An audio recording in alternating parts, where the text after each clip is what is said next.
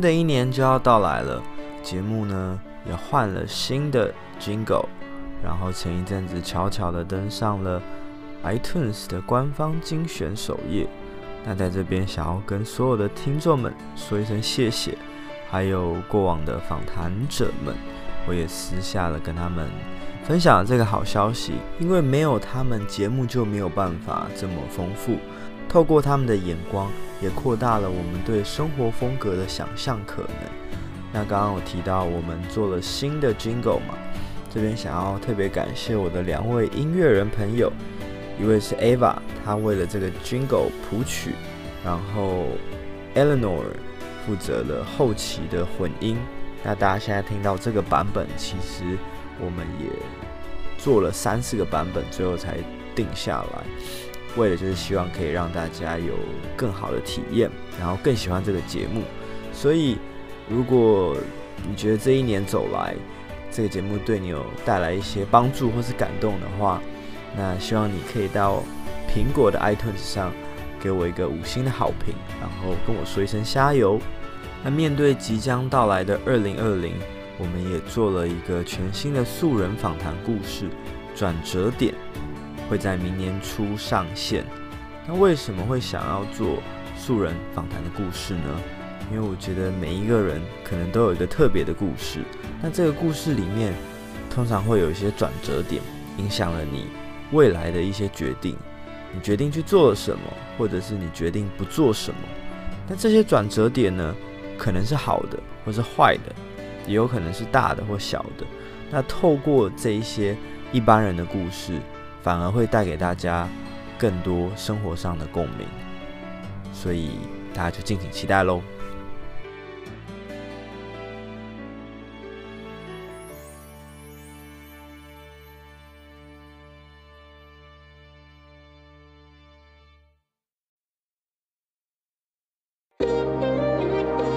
Hello，大家好，我是圈路者，我是穿搭达人。你现在收听的是 Barney's Talk，把你播起来。嗨，阿准，我其实一直觉得很难定义你现在的职业。嗯，你，我我的职业啊，我的我基本上我是布洛克，那也是造型师，然后也是个品牌经营者。那基本上我的角色非常多啦。那我啊、呃，如果假如真的要把我定义我的工作到底什么，我觉得就是一个自由工作者。我自己是这样认为。嗯嗯嗯，又到了这个冬天的。天气又是绅士们最喜欢的时间，嗯，对啊，因为大家可以把自己一些西装啊，然后一些比较厚重的布料，统统穿上来啊。这这个天气的确是对喜爱穿搭的人啊，我觉得是一个非常棒的季节。因为台湾天气的确夏天来说，我觉得很长，将近可能七八个月吧。然后真正冷的话，大概只有一两个月，甚至你看今年其实也只只有十二月才开始冷哦。我们这几天其实，在穿搭上是非常过瘾的，因为你是从来不会觉得衣服跟肌肤中间是会有流汗的那种感觉，所以我觉得这个季节非常棒。真的就是因为我们不是那个温带国家，我们亚热带，所以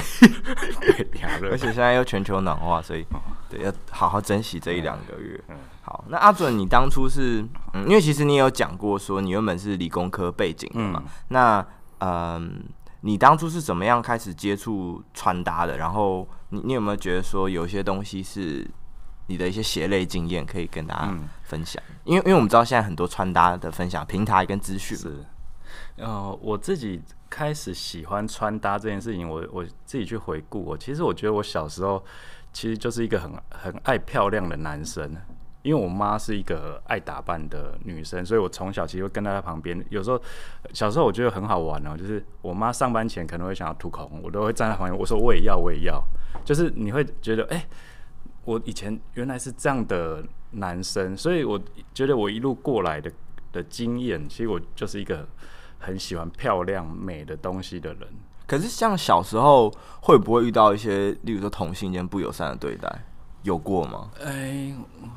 我觉得还好，但是我觉得网络上的留言比较多，是真的。尤其我是从网络起家的的布洛克，然后穿搭达人，的确有时候在网络上分享的时候会会遇到这样的状况。那尤其我最早期开始网络上发表我一些穿搭的时期是那时候开始流行 skinny 的东西，就是全球的风潮是 skinny 的时候，但是台湾的这股风潮比较慢。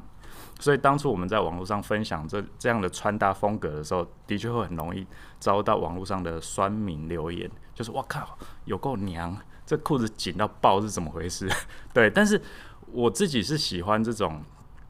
自己觉得好看的东西的时候，其实我觉得那些留言你听听就好，因为有时候我觉得穿搭这件事情是很个人自我的，你应该是要成为自己想要的那个人，而不是别人眼中口中的那个样子。这是我一直在对穿搭上的给人家的建议是这样。可是当有当你可能还在一个探索期期间，或者是你的 怎么讲，你气场不够强大的时候，别人这样质疑你，你多少还是会的确会可能会有一些对自己的怀疑。但我觉得这个都是过程啊。那因为我觉得现在年轻人喜欢打扮这件事情，我觉得非常好。因为这个本来就是你开始对自己的美、自己的喜好，你开始认知自己了。所以你很多种风格，其实真的是要去尝试。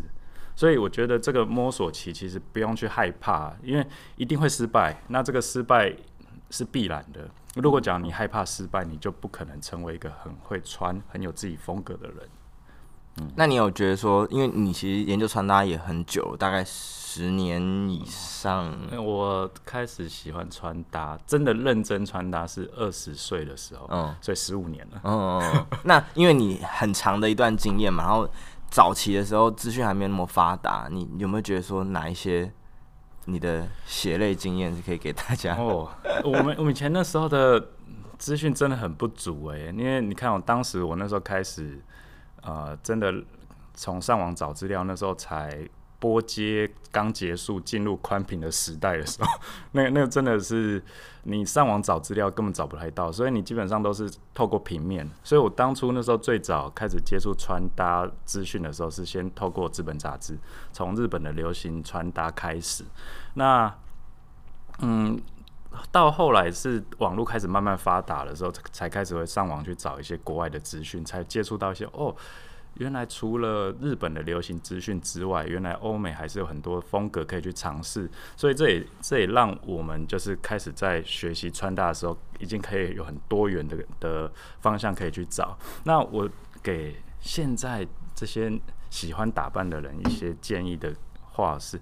因为我觉得现在资讯太爆炸了，所以很多人在研究一些穿搭的风格单品的时候，会比较没办法那么深入，因为他们不像我们以前，你找个资料是非常难的，所以你会很珍惜那些资料，所以你会去很认真去研究很多东西。对，所以我觉得现在如果讲你真的很喜欢穿搭，其实你应该去研究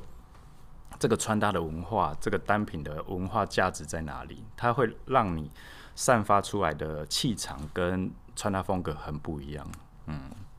对，但我觉得这边就会提带到一个我觉得蛮常见的一个问题，就是说，嗯，因为例如说有时候好了，例如说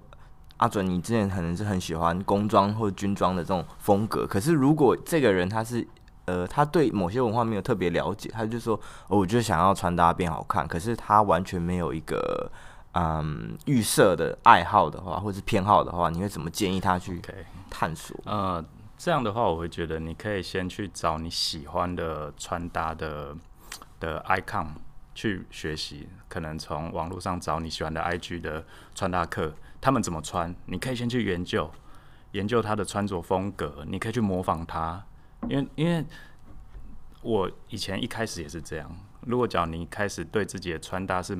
没那么有自信，没那么有型的时候，你可以先去模仿一个人的穿着，先从他的身上的单品，你可能也不用特别去研究它到底是什么品牌什么的，但你可以去找它类似的单品，穿出它那个样子。然后等你开始慢慢了解更多的时候，你再去慢慢深入就好。嗯，那你自己会追踪什么 IG 的 hashtag 吗？hashtag 还是你都是直接追踪账号？追踪账号比较多，对，因为我自己。因为我自己的穿搭喜好的风格其实很多，不管是日本的、欧美的，其实都有。因为我我一直觉得穿搭这件事情不应该受限，你喜欢的东西你就可以去研究，然后变成自己的东西。嗯，OK，好，那我们录完访谈之后再请阿准列一个啊哦清单对清单，因为我觉得可能用讲的大家会很忙，你知道，所以 A 四满 A 四满满一张，不然那边讲账号，大家可能会打手忙脚乱。OK，那因因为你你二十岁出头就开始接触穿搭嘛，嗯，然后我记得你一开始是工程师，对，那所以我比较好奇他那个。斜杠的版图是怎么扩张的？嗯，就是说，因为一开始你说你在写博客嘛，那、嗯、后来自己也有去开店创业，嗯、那这个整个的一个心路历程，我我觉得大家普遍都会觉得工科的男生就是宅宅的啦，然后。穿着没什么品味啦，然后每天就穿着凉鞋、拖鞋、荷叶边，对，格纹衬衫，对。但是这不否认，的确，我的我的学习过程，学生时代，然后到我当工程师那个阶段，的确，这这样的风格、这样的单品都充斥在我的生活里面，这很正常。那那我是怎么后来开始变成我现在这样的哈？我我我自己觉得很归功我当时的大学老师。对，因为我其实我从国国中、高中其实就很爱打扮，但是我那时候打扮的风格其实是比较跟风，就是当时那时候流行什么，然后我的同才同学之间穿什么，我就跟着穿。所以我当时那时候高中很流行就是 hip hop，很宽松垮垮裤。然后玉米须这些，我没有到玉米，oh, 玉米须，okay, okay. 但是对，的确那个都是 对 对。那那那的确，我那时候在穿着的时候，其实没有太多想法的。是那时候大学的老师跟我说：“哎、欸，阿准，我一直觉得你的五官不错啊，但是为什么你的穿着一直跟你的人的感觉对不上来？”可是那老师为什么特别提点你这件事情？因为我在班上算是一个蛮活跃的人，嗯、所以很常都会。跟老师之间会有一些很良好的互动，对，所以他那时候就跟我讲到这件事情的时候，我就去思考，哎、欸，这外外在形象到底是什么东西？那原来我可能也可以有我自己的风格，对，那也是因为他那那一句话，让我去研究穿搭这件事情，那我就开始上网找资料啊，然后然后就开始网络上分享，呃，穿搭这件事情，因为我一直觉得。我这样的问题，别人一定也有。即使不管是工科的男生，或者是什么其他想要学习穿搭的人，嗯，都一定会跟我一样有这样的过程。所以我那时候就是把我的穿搭经验、心路历程，透过文章、文字传达给大家看。那后来，呃，因为我自己读工科嘛，所以我那时候毕业理所当然会觉得我就是个工程师，去科技业是很正常的。那 我也是这样的状况，所以我去，我毕业后就进了科技产业，当了两年工程师。那在我心中，创业这件事情，其实在大学那时候开始学习穿搭的时候就有萌芽，就是我会觉得我一直很想要从事流行产业，不管做服装品牌也好，或者是开服饰选货店这件事情，都是我一直很想做的。那我当初。设定的时间其实是三十岁左右，我一直觉得可能是当个工程师赚个钱，然后比较有一些社会经验的时候，有一些历练的时候，在做这件事情比较稳。嗯，那我那时候当工程师那两年，刚好是二零零七零八，就金融海啸的时候，对对，金融风暴那时候，那我刚好又是社会新鲜人，那我自己觉得我可能一定会被这个浪潮。就打到一定会被裁员，或者是你一定没有未来的前途了。那那时候我一直觉得，哎、以前我们读书的时候，老师家长都叫我说，哎、你就读电机系啊，你以后当工程师绝对没有问题。但是我靠，我出社会之后，哎、科技新贵这个是什么东西啊？对，所以人生的谎言啦，就跟你上大学一定交到女朋友一样。对对对对对，这完全都是被老师师长。对，欺骗。那我那时候就觉得，嗯，好。那如果假如是这样的话，我觉得我不应该是被社会淘汰，我应该要去决定我的未来。那我那时候，呃，在当工程师那一段时间，其实也一直在网上分享穿搭这件事情啊。所以我那时候就看到，感觉像男性服饰这件事情，应该是有它的市场潜力。那我，所以我那时候就跟几个朋友，那时候我们很喜欢玩穿搭的，有几个同好，那我们那时候就聊说，要不然我们来做个品牌好了，那就做一些男生的 T 恤啊或者什么的，然后在网上卖。那也是这样就是让我慢慢转换跑道。那时候，那时候真正离开科技产业啊、的时候，二零零八啊，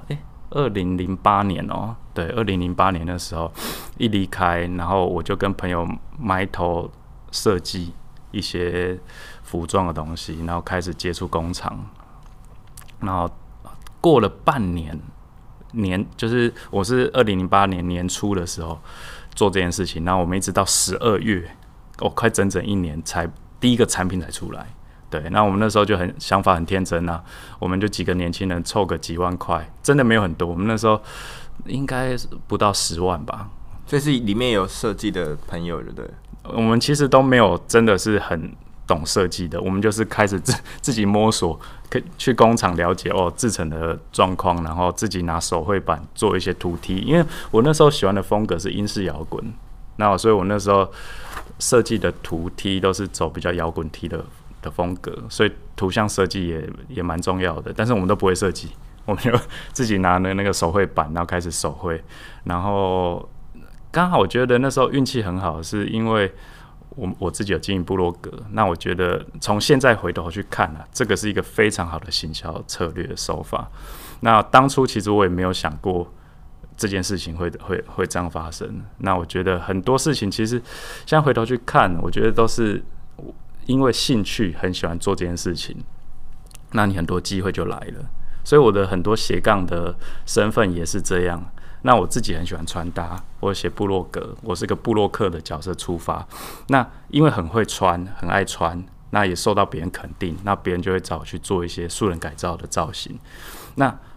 也是这样的过程当中，让我慢慢多了一个斜杠。对啊，我觉得这个就是，呃，我的我的斜杠的过程就是这样发生来的。那 You YouTube 呢？这算比较新的，对不对？这是比较新的。虽然我觉得我我在 YouTube 上面的角色跟时间没那么多啦，但是我觉得这也是也是因为喜欢穿搭这件事情而去衍生出来的一个角色。因为为什么会想要做 YouTube 的原因，是因为毕竟它也是现在时下的很夯的行销工具嘛。其实就等于等等于十五年前在写布洛格的意义。的角色一样嘛，因为那时候的年轻人就喜欢看布洛格，但现在年轻人喜欢看影片的东西，对。但是我觉得我还是不是很擅长在做 YouTube 影片这件事，因为他真的要花太多时间，跟他的技术门槛真的比较高，不像部落格，只要一个部落格平台，然后电脑前打打字就好了，对。但是所以 YouTube 这部分我还在摸索啦。哎、欸，不过那时候零八零九年是就会有一些男装的。本土品牌就已经在做，啊、像什么什么 Hido 本铺那种，嗯嗯嗯，嗯那那时候台湾的品牌的风潮其实还蛮蛮多的，蛮夯的。不管是选物店的，或者是一些本土的街头品牌，也都很多。哎那时候你看哦，我觉得以我的开店经验来看哦，二零一零年那时候应该是全台湾设计师跟台湾品牌最多的时候。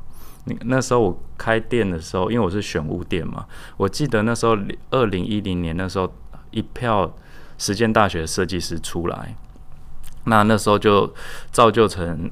啊、台湾的这个市场其实对台湾品牌是非常热衷的。那我自己后来觉得会衰退，其实我觉得很大的原因是，呃，台湾本来就比较没有自己的流行文化这件事情，所以所以台湾的消费者。就是始终度就比较没那么高，因为没有自己的文化，所以比较不会去喜欢自己的文化这件这件事情。所以台湾的消费者会比较跟着流行走。现在流行什么，或者是现在有什么品牌进来台湾，他们就想去尝试。那我觉得也很好，因为这就可以看出来台湾消费者其实是包容度很高的，什么东西都可以愿意去尝试。但是这个对台湾的品牌来说，其实就很辛苦。加上台湾品牌的资源本来就比较没那么多啦，因为我们自己在这个产业，我们清楚，Made in 台湾这个这个部分绝对已经不是一个一个加分项的。对对对，我们现在回头去看，以前我们在嫌弃大陆的做工，大陆的工厂很差，但是现在他做出来的东西，它的技术、它的设备远超于台湾，甚至都比一些欧美还厉害。对，嗯，而且那时候也是刚好遇到，就是快时尚还没有进来台湾的时候啊。台湾那时候快时尚大概我印象中应该是零零八零九年，嗯，Zara 第一家先进来嘛。那我那时候店在 Lara 后面的几条巷子，我觉得那时候一开始其实还不错，它整整个带动了东区的消费形态，让人潮都集中在东区。那你也知道，快时尚这种东西，它虽然是快时尚，但是它是慢慢渗透。影响整个台湾的消费形态。我记得五年后，呃，二零一二年的时候，台湾品牌跟一些那个街边的通路其实开始崩盘的时间点，其实就可以看得出来，就是呃，快时尚这件事情，整整个影响台湾的消费消费的模式。我们找个东西，原本一件 T 恤，可能我随便举例，以前我那时候在设计一件 T 恤，在市场上卖最便宜七百八。然后九百八甚至一千二，但是你看那些快时尚，明明也差不多同款感觉的 T 恤，只要四五百块，甚至两三百折扣的时候。如果在做折扣的话，对啊，那个那个对台湾消费者的时候，他他就会觉得有感觉，哇，明明是个 T 恤，为什么差这么多？对啊，所以这个对啊、呃、台湾品牌或者设计师品牌来说，就是一个很大的冲击啊。那你怎么看现在？例如说，很多快时尚也退出了东区的这一级战区嘛，开始变成。有点像转为电商吧。嗯嗯，我觉得这个应该也是全球的零售业面临的问题啦。因为实体通路本来就已经不是一个主要的消费的战场了，比较像扮演一个体验的角色。对对对。那你看哦，现在很多品牌，不管是国际大牌或者是小牌，基本上都已经开始以线上通路为为主要的的的消费的地方嘛，那我觉得这也是一个呃，也不能说不好，但是我觉得这个就是全球化造成的现象了。那我觉得反而现在去啊、逛街的感觉真的是一个体验，你可以去感受啊、店家的陈列，然后跟他提供的氛围，我觉得反而是一个我现在去逛街去享受的东西。哎、欸，可是例如说，像以前啊，我如果在实体店呢、啊，我们会去试穿什么？可是如果现在变成到电商，我们如果这个品牌不是我常买的，或者是说我我就是一个刚接触穿搭的新手，我怎么知道说第一个这东西合不合我？然后怎么挑它的 size？、会不会一些？我觉得这个就要先去了解你的身形，然后你你平常穿衣习惯的尺寸。那我自己的经验啊。呃，我可以先去拿一件。如果讲你现在要买衬衫，那你就先去拿一件你现在手边你很喜欢的尺寸的版型，你去量肩宽、胸宽、衣长，然后袖长这些数据，然后你再去网络上比对。我觉得这个是会让你买起来会比较风险比较没那么大的，而不是很像我们一般很习惯我我。可能穿 M 号或者 L 号，那我买衣服基本上都是选 M 跟 L。但是现在很多品牌在尺寸上的定位都没有那么那么正常。对，有些品牌可能我我要穿到 XL，但有品牌我可能只要穿到 M 或 L。所以我觉得去了解每一件衣服的尺寸跟自己的身形尺寸是很重要的。嗯，有些品牌蛮贴心的，他会有几个 model，然后跟他讲说这 model 的数据，对对对对对，你可以去看。对，就是可能这个 model 一八三，体重七十，然后穿什么尺寸。但我觉得这都还是参考啦，因为每个人的身形的尺寸真的不一样。像我自己来说，我的肩宽非常宽，我的肩膀，我基本上买衬衫的话，我。肩都要到四十七，但四十七基本上已经是台湾一般人的 L 或 XL 尺寸，但是我的腰围跟胸围又是偏小，所以我的比例其实是呃不是很正常的，所以这个部分我们在买衣服的时候就要特别注意。哦，不是在炫耀你有倒三角形。哦，这很委婉的炫耀自己的身材哦，高招高招。好，因为你刚刚有提到说你有在呃之前有做一些素人穿搭嘛，我记得前几年你有跟那个卡提诺合作嘛，对对对，嗯，你怎么你怎么去看待说？现在现在还好，但我觉得前年吧，有一阵子很流行那个男性穿搭顾问，Okay. 然后而且清一色通常都是女性顾问，uh. 因为你自己本 对自己本来有在做，那你自己也有在做一些穿搭的服务咨询，那你怎么你怎么看待这件事情？嗯，uh, 我我觉得呃，那个团队我觉得很厉害了。我自己觉得他，因为毕竟他们想要吸引的 TA 就是第一次接触穿搭，然后甚至可能是原来不了解穿搭，甚至不会穿搭的人。嗯。但是如果假如有一个长得漂亮的女生来服务你的时候，当然是会会好奇嘛，会想去体验看看。但我觉得这个都是一个一个让人想啊、呃，应该说让一般不想穿搭的人。想接触穿搭的一个动力，我觉得这都是好的，因为你本来就不穿搭嘛，但是你因为某些原因开始想说去接触穿搭，或想变帅，想吸引女生，我觉得这个都是一个穿搭的动力。就像以前我那时候开始想穿搭，当然还是某个层面会想要想要变好看嘛，想要吸引女生注意嘛。那我觉得这个都是一个方式。那我自己，那像我自己在做卡提诺素人改造这件事情，因为本身我的。多半的素人都是男生嘛，那我自己觉得男生在帮男生做穿搭、做造型的时候，会比较了解男生啊。对啊，我我我自己觉得我的优势在这边，所以我很我可以很了解这个男生可以适合什么样的型。但是我觉得，呃，像女生的这造型顾问啊，那我自己觉得他他他是可以让你先。带领你接触传达，但是他绝对可能不会让你变成真正你想要好看的那个样子，因为我我自己了解那些女性穿搭，基本上都是变成女生眼中觉得好看的样子，但是女中眼眼中好看的样子的时候，你要去思考那个样子是不是真的你喜欢，因为像有些女生她就是很喜欢男生穿衬衫，然后穿的呃。嗯，斯斯文文、体面，对，但是干干净净，但是这个样子的时候是你想要的吗？那我们就要去思考嘛。那那我自己觉得，我自己在做素人改造的时候，我都会习习惯先跟素人去聊天，去了解你的生活形态，你喜欢的风格的样子是什么，然后去帮你做出适合你的样子。嗯，那那你怎么去帮他们，帮助他们，就是在改造完之后继续建立这个习惯？因为可能有时候一离开就就崩坏了嘛。哦。啊，这个这个这个的确是一开始接触穿搭一定会遇到问题。像我，呃，我后来私下还有在帮几个朋友继续做穿搭嘛。那我我自己跟他们合作长期的时间合作，基本上都要三个月，因为要让一个人养成一些穿搭的习惯，绝对不可能是帮你改造完当天你回去你睡觉起来就靠你就变穿搭达人，这不太可能。因为穿搭的的技巧。跟习惯真的是要花一点时间去培养，所以我那时候都跟我的客户建立一个很长的合作关系。我每天都会要求他们一定要拍他们的穿搭造型给我看。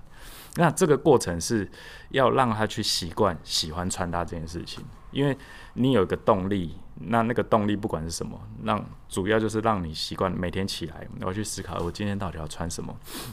那我开始记录我的穿搭。那你看哦，我那时候跟我的客户。记录了大概三个月之后，我们就去看他一开始的穿搭的样子，到后来穿搭样子，你会发现其实是有很明显的改变的。因为一开始可能你没有那么有信心，你根本不知道穿什么，那可能我我跟他说穿什么，他就穿什么。但是你到后来之后，他开始有一些自己的想法进来了，就这套造型，他觉得他想要这样配，那我觉得那个个人风格就开始出来了。一开始你可能用自己配的的。单品自己喜欢穿的样子的时候，你会没有那么有自信。所以到后来，为什么我要做这个动作？就是要重点就是要培养你的自信心，因为你开始相信你自己眼光。你一天起来，我想到这样穿这样配，我觉得我很很开心、很帅、很有自信。那我觉得做素人穿搭改造，我就是想要做这件事情的，因为穿搭本来就是一个很自我的自信心提升的这件事情，有点像是那种。体态的监督变化，对不对？就从原本对啊，对啊，OK，嗯，那好，前面刚刚聊蛮多穿搭新手的部分，然后我觉得可以问一些比较了解比较进阶的层面，因为你之前有在一个文章提及说，嗯，觉得台湾的穿搭有点过犹不及吧，就是我们有时候会把太多东西加在身上，尤其是我们已经了解到我们喜欢什么风格或什么文化的时候，那这时候的话。for 这些呃比较进阶的人，你觉得怎么样去做穿搭上的减法？OK，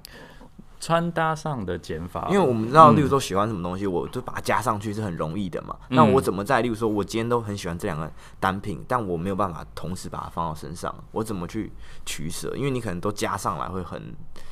杂乱，或者是嗯，因为如果讲你你你已经开始想穿搭进阶了嘛，那基本上你已经开始了解你自己喜欢的样子是什么的时候，那我觉得就是可以可以去更深入的去研究这个风格了。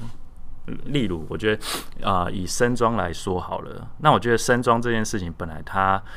呃，在风格上的定义其实也是蛮多元的。有些人喜欢意式，有些人喜欢英式，或者喜欢什么样的的风格的时候，我觉得有时候我们在选择这样的风格单品的时候，我们就要去朝那那个那个风格的脉络去去选择嘛，而不是可能好。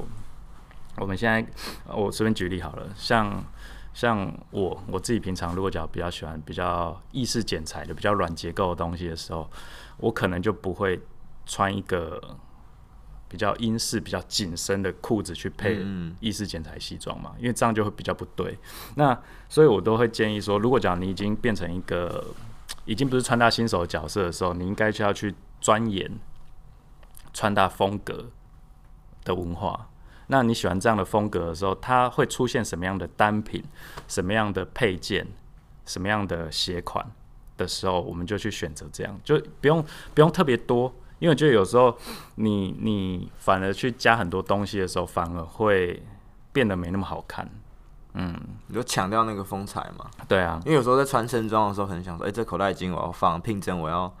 对对对对，的确有时候有点多啦。那、嗯、我自己觉得，尤尤其如果讲的是啊、呃、胸口的细节，我觉得顶多口袋巾加一个胸针就好了。而不要你胸针，然后你还要再戴一个绅士帽，绅士帽再插一个什么针，然后肩上再放一只鸟。对啊，对，所以我的意思是说，反正你已经开始已经很了解一个你喜欢的穿搭样貌的时候，开始去研究那个文化，那你会发现那些文化，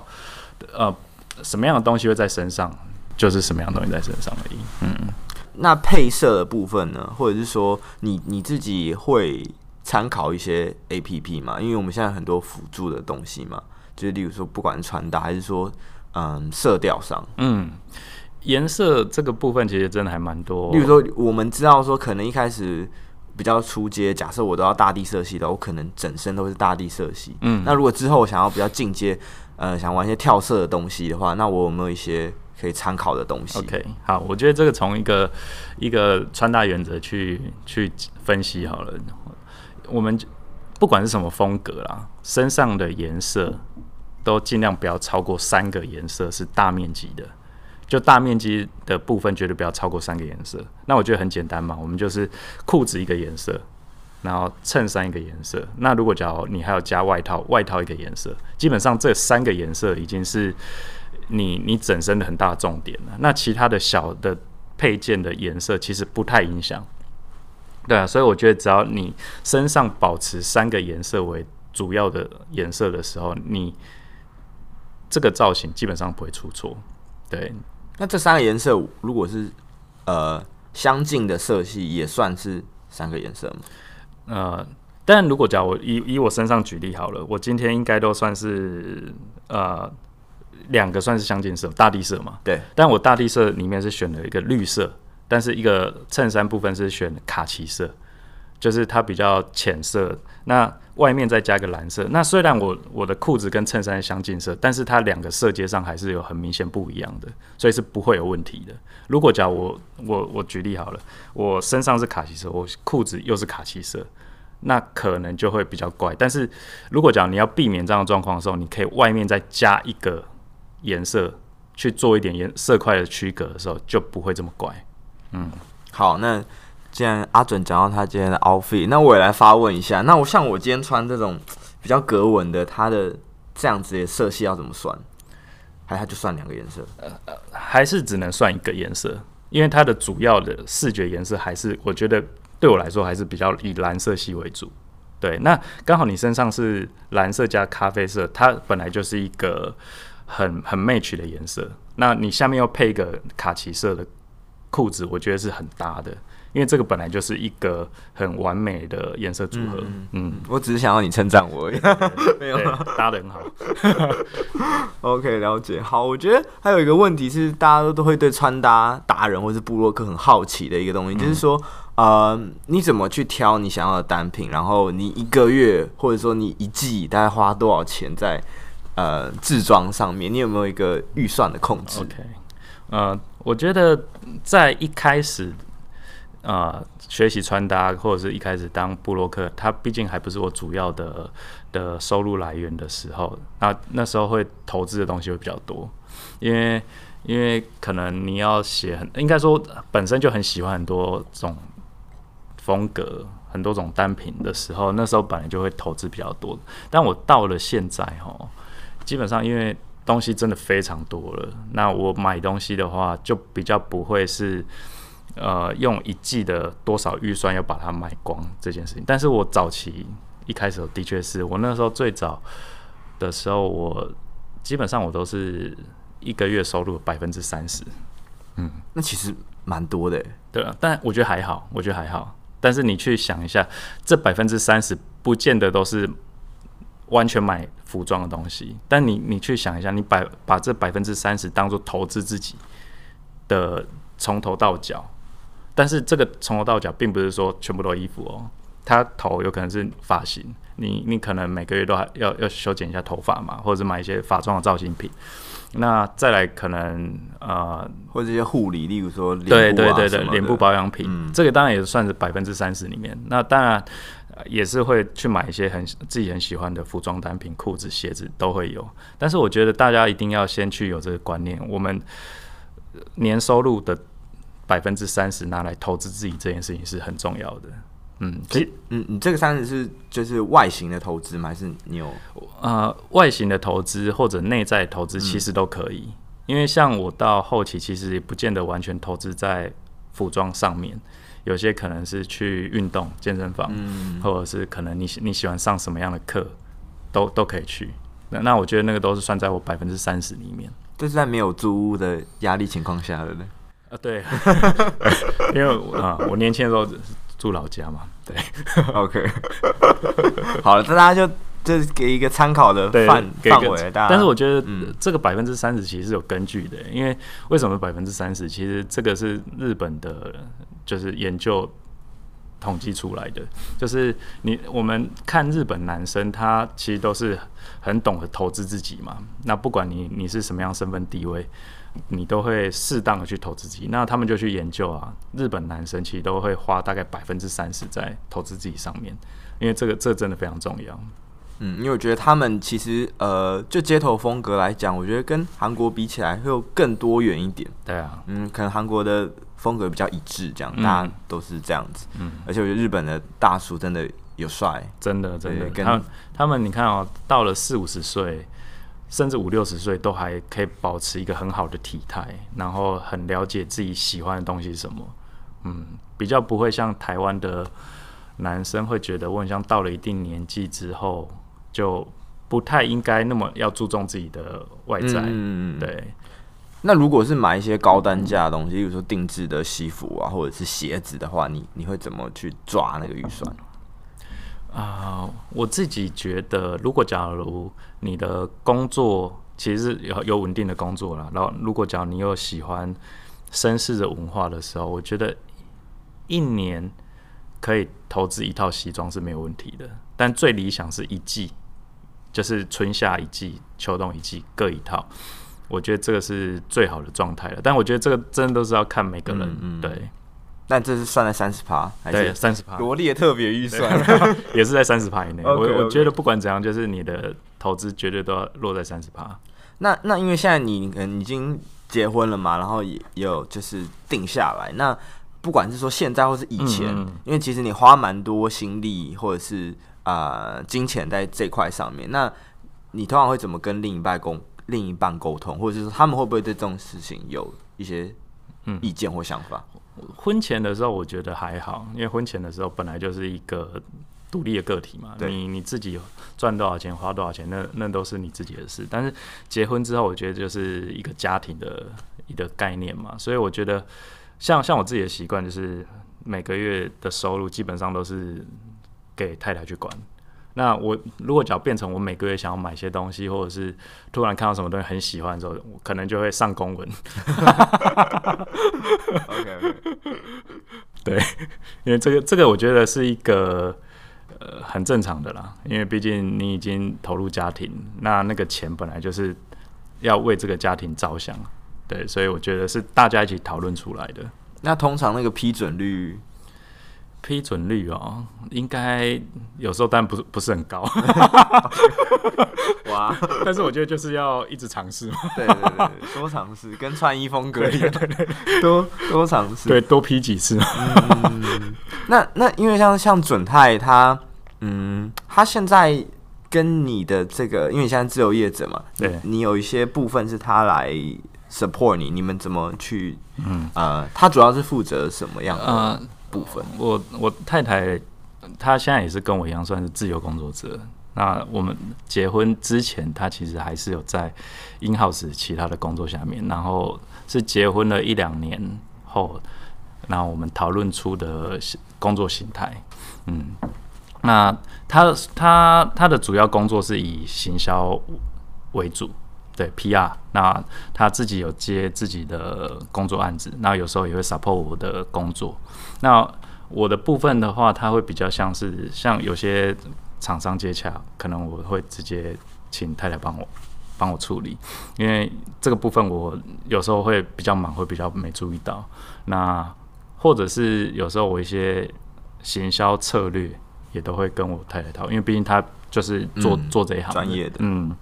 那我觉得现在的角色其实就是两人分工啦。那互相运用自己擅长专长的部分，嗯，那你你就以你的经验来说，好，这次过程中有没有遇到什么困难，或者是你怎么去去解决？OK，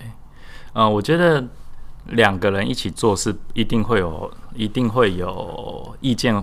合或不合的地方嘛。那我觉得这个部分其实我们跳脱出来，如果假如你你跟你你的同事一起工作。这个也是难免会有的嘛。那只是我跟太太两人的关系，就是因为我们是夫妻，所以我们觉得有时候我们在啊讨论一些事情是没有共识的时候，其实我们都会最终有个出发点，都是要为这个家着想，绝对不要呃意气用事或者是个人情绪太多。只要我们做出这个决定，或者是我们讨论出这个结果是为这个家庭好的，我们就要这个目标跟共识。嗯。像我那时候在结婚前，呃，以前的跟别人工作的经验啊，或者是可能跟当时的的另女朋友，都比较会有这样的问题，是因为我们可能没有最终共识，所以其实很多个人情绪都会掺杂在里面。你觉得那可能是婚姻的关系？嗯。婚姻的关系当然当然一定是啊，因为我们的已经是一个生命共同体了嘛，所以我们在决定很多事情的时候都会为彼此着想。因为这个决定做错了，那我们可能没有收入；那那做对了，那这个家庭会很好、和谐、很开心。对啊，那你们自己会设一个，例如说一些原则嘛？或者是说一些把领域切割了，切割开。例如说，假设好，你可能说，哎、欸，我回家以后就不谈公司，或是怎么样子，啊、很难呢、欸。因为我们的工作都算自由工作者嘛，所以所以基本上本来就没有上下班的固定时间，嗯嗯嗯，所以有时候到了晚上凌晨都还是可能都在工作。那就算现在有了小孩哦，我们的时间基本上都被切割了嘛，所以我们呃白天。像我们还在还没有小孩之前，白天是可以很专心的工作的。但是现在有了小孩，基本上白天很难很专心，时间基本上都被切割开来。那尤其我太太她她又会更辛苦，因为小孩现在小孩很小，比较黏妈妈，然后不管是啊、呃、喂奶或什么的部分，那就会变成呃太太的部分就会比较辛苦啦。那我的部分。的确也会，因为有时候还是要帮忙一起照顾，但绝大部分时间都还是准太比较辛苦。嗯，所以现在是小朋友都是你们两个在轮流带啊、嗯，我们就一起带。OK，嗯，哇，那真的很忙哎，带小孩，然后有自由业，然后那个时间。但我觉得、呃、比较开心的是，可能也是因为我们是自由业啦，所以我们可以比较多时间可以陪小孩做很多事情。嗯嗯，我其实因为刚刚我们讲到那个日本大叔嘛，嗯，然后我想要我我最近看看一个日剧，就前一阵子叫那个《东京独身男子》哦，对对对，哎、欸，我有看，哎、欸，你觉得如何？我觉得很棒，哎，对对对，你觉得哪方面很棒？呃，当然他们穿的很帅啊，然后穿的很帅，然后人也很帅啊。那我我觉得他们探讨这个议题其实是蛮有意思的，因为在很早很早以前，我从来也没有想过我会结婚。那我也去设想，如果假如我已经过三十到三十五岁，如果假如我现在这个年纪没有结婚的话，我会怎么样？对，那我觉得那部日剧里面三个主角各自在自己的专业上都非常的非常厉害，嗯，对，然后又有自己的感情想法这件事情，我觉得这个是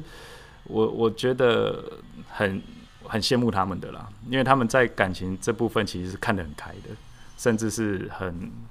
呃，也也很丰富。那那我我自己的部分，我会觉得我很像没有办法像他们这么放得开。但是所以我觉得，哎、欸，是蛮有意思的。嗯，你就放不开是？因为我觉得可能我我自己的生长环境，然后会比较有一些长辈的压力或者是什么的，就是感觉很像啊、呃，什么样的男生就该该长怎么样子。嗯，那那你当初是为什么？嗯。决定要要定下来结婚这件事情，对，或者说准太有没有一些特质让你，嗯，我我我觉得这个这个故事很很长，嗯，我但是我可以大大致上简单的说，就是其实我跟准太两个人是我们国中是初恋，嗯，初恋情人，然后呃我们一直交往到高中，哎，国中国中毕业之后，然后我是读高职，那他读五专嘛，那。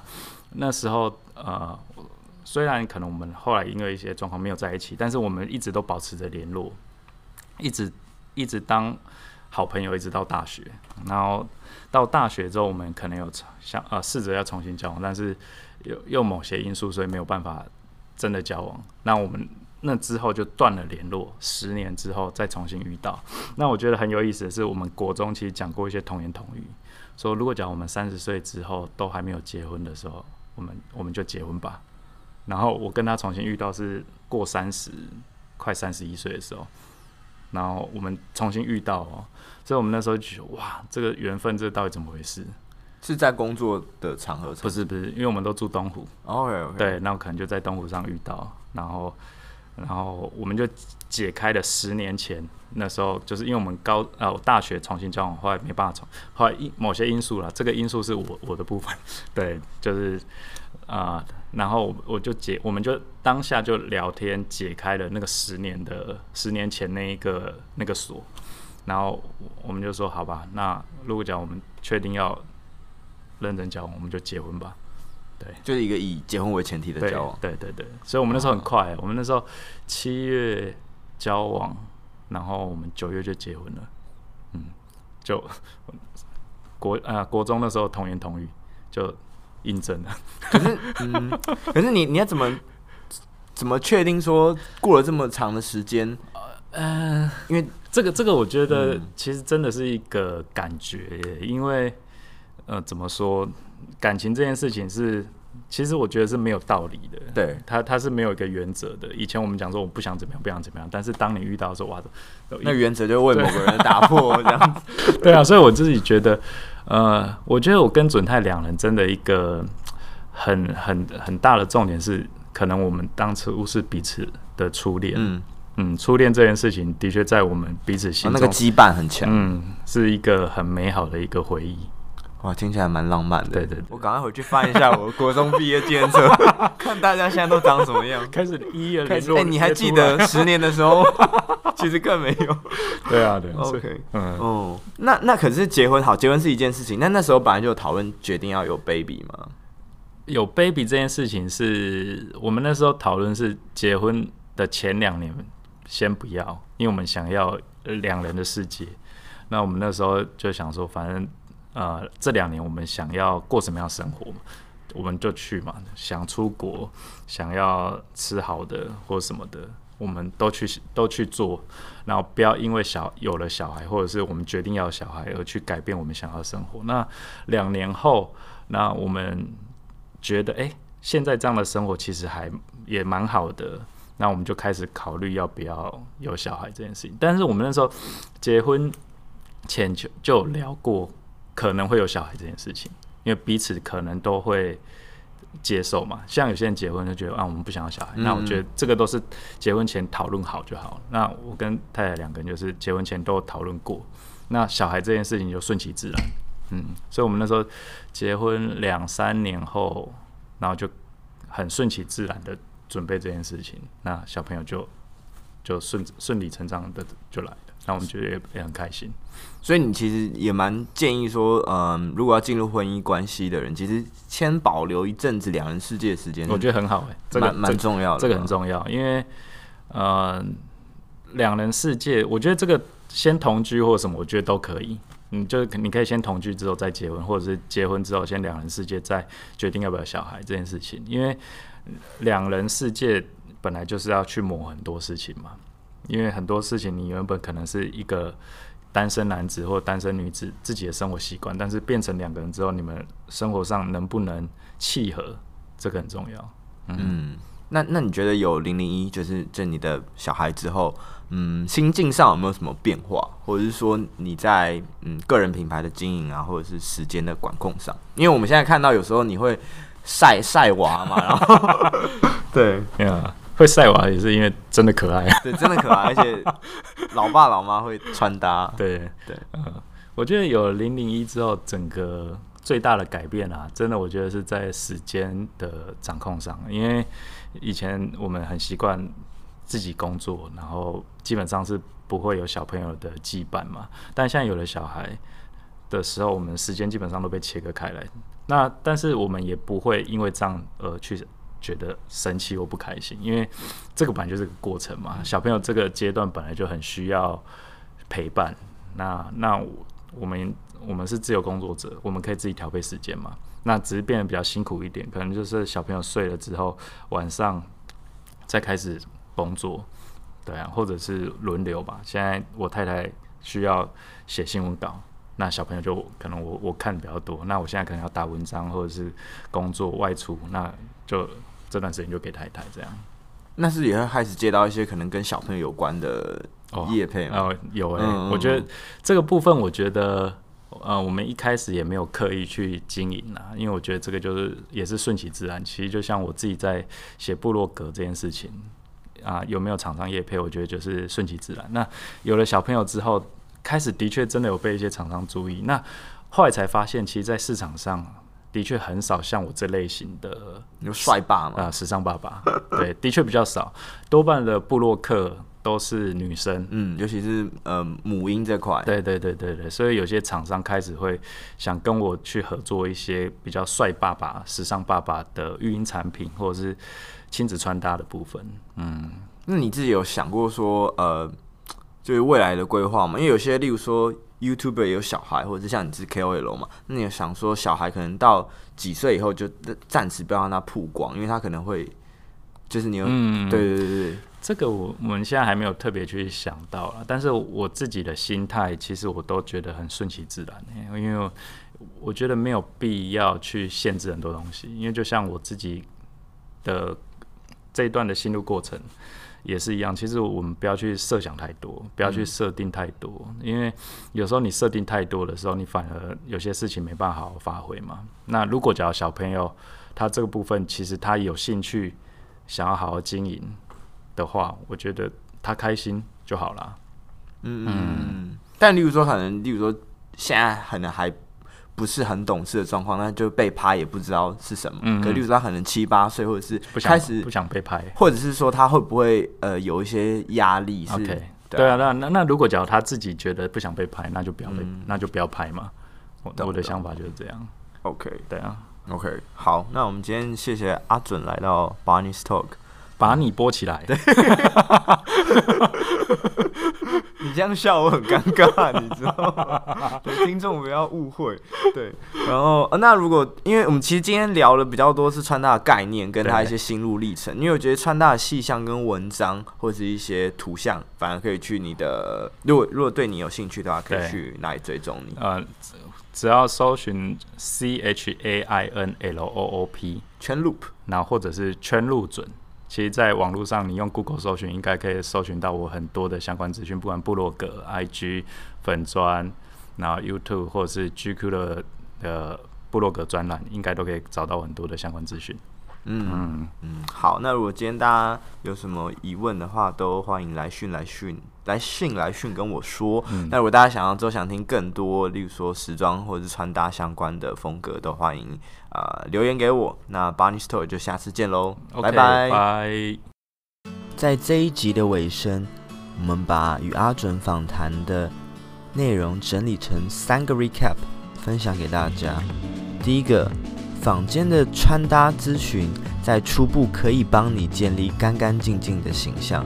但是如果要拥有自己的穿搭风格，日后的记录穿搭是必不可缺的。在这个过程中，你也会慢慢培养自己的自信。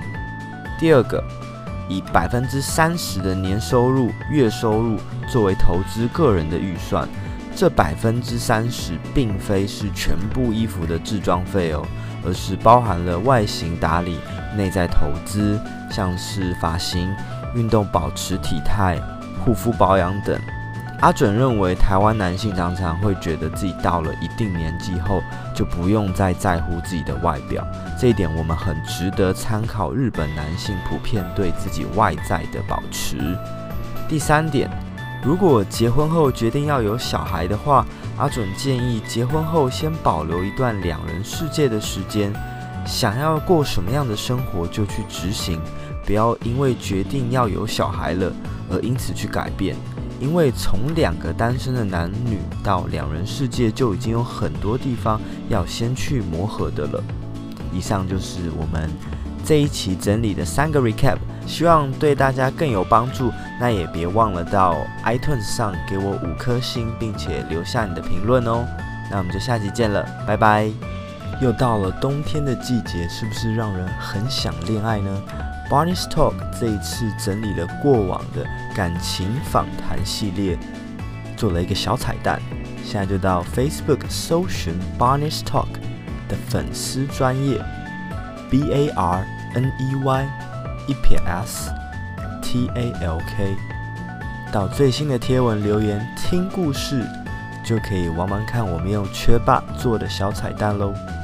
最后最后，不管是用 Spotify、iTunes 还是其他平台收听的朋友，你可以把这一集的封面或者是相关的 IG 贴文转发到你的现实动态，并且 tag 我的 IG 账号九三 Barney。并且留下你的想法，我会一个一个回答你的留言哦。